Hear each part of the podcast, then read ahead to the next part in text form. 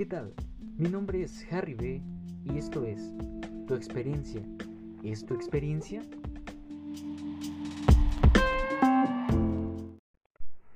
Bueno, comenzamos hablando de lo que es la experiencia. La experiencia con base al aprendizaje, cada persona lleva un proceso y asimismo puede determinar cierta experiencia. Así puede compartirla, la vivió, la comenta. Pero de cierta magnitud, también esta experiencia, esta forma de visualizar lo que es la experiencia, es como nos criaron nuestros padres. La forma en cómo ellos nos relatan lo que ellos vivían puede formar lo que es un aprendizaje o puede formar lo que es una idealización. Eso es una pregunta. Porque cada persona llevamos un proceso para llevar a cabo, de acuerdo con nuestra percepción, ese aprendizaje observado, lo cual vamos a terminar como experiencia. Entonces, si nuestros padres en nuestra infancia nos empiezan a comentar, hijo, yo cuando tenía una edad muy pequeña empecé a trabajar y cuando empecé a trabajar empecé a saber lo que es la responsabilidad, empecé a saber lo que es ganar dinero, empecé a saber lo que es la vida. En cambio, estos comentarios pueden ser experiencias de nuestros padres o asimismo de un trabajador, de un jefe, de alguien cercano a nosotros que nos puede compartir cierta idealización pero nosotros, que aún no tenemos ese aprendizaje, o sea, esa experiencia, no podemos determinar qué es lo que vamos hacer o vivir. También dentro de ello entra lo que es nuestro contexto, la sociedad, los amigos. Los amigos nos pueden decir lo que ellos vivieron, lo que también nosotros llegamos a vivir, pero ellos percibieron otra idealización que nosotros lo percibimos diferente. No podemos imaginar lo mismo que la otra persona. Si la otra persona nos dice un limón, nosotros podemos visualizar un limón verde, un limón amarillo, un limón deforme, un limón partido. No podemos congeniar ciertas idealizaciones con otra persona. Simplemente nos está compartiendo lo que ella vivió pero a nosotros nos queda hacer lo que nosotros debemos vivir. Dentro de la experiencia podemos denotar lo que es el miedo. El miedo es un tercer enemigo del cerebro que nos hace sentir lo que es incertidumbre, ansiedad y nos hace reflejar lo que es nerviosismo.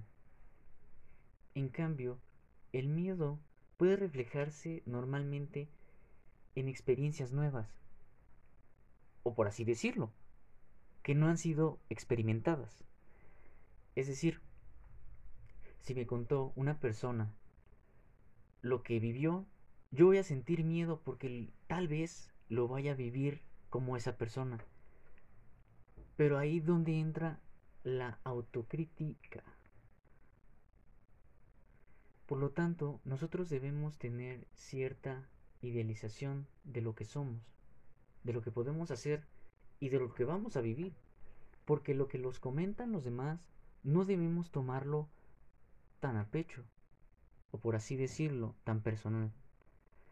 Debemos de retomar que si va a ser experiencia, va a ser algo nuevo para nosotros, para que podamos vivirlo, para que podamos contarlo, compartirlo, para que podamos crear y determinar que, sí, cierto, esto pasa, o decir no, no pasó.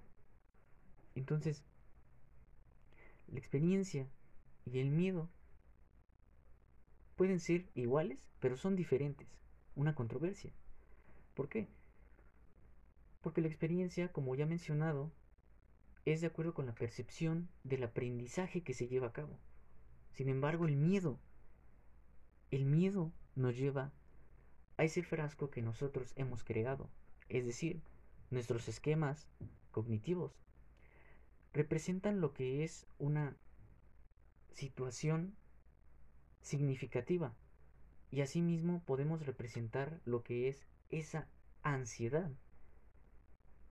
Pero si algo que no se llegó a vivir y se genera miedo es porque no se ha vivido, no se ha tenido determinaciones del por qué y para qué va a suceder. Una forma de establecer de cómo superar el miedo es haciendo las cosas con miedo. Haciendo una vez las cosas con miedo, puedes decir, ¿esto me temía? ¿O la verdad, esto es lo que pasa? Y así puedo llegar a conclusiones de que sí es verdad lo que me comentaron, de que sí es verdad lo que estoy viviendo, si es verdad lo que llegué a vivir. Comenzamos con otra pregunta muy importante.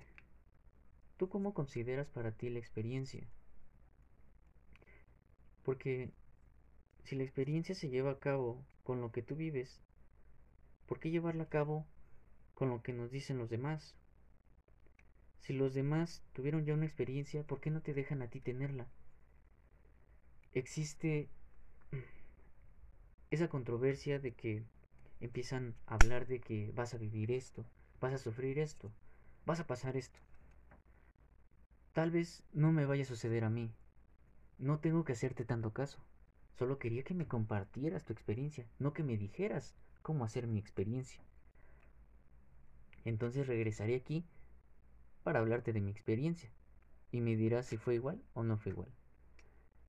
Aunque siempre se ve reflejado lo mismo, de que te dije, te dije que ibas a vivir eso, te dije que ibas a sufrir eso. Y ok, me lo llevo de aprendizaje, porque eso es experiencia, me lo llevo de aprendizaje.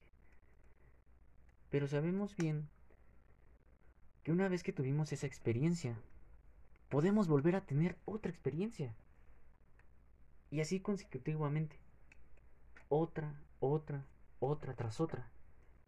Para poder determinar que soy mejor o ahora ya no me da miedo. Entonces, ¿cómo consideras tú que es tu experiencia? ¿Cómo la llevas a cabo? ¿Te dejas influir o la dejas compartir?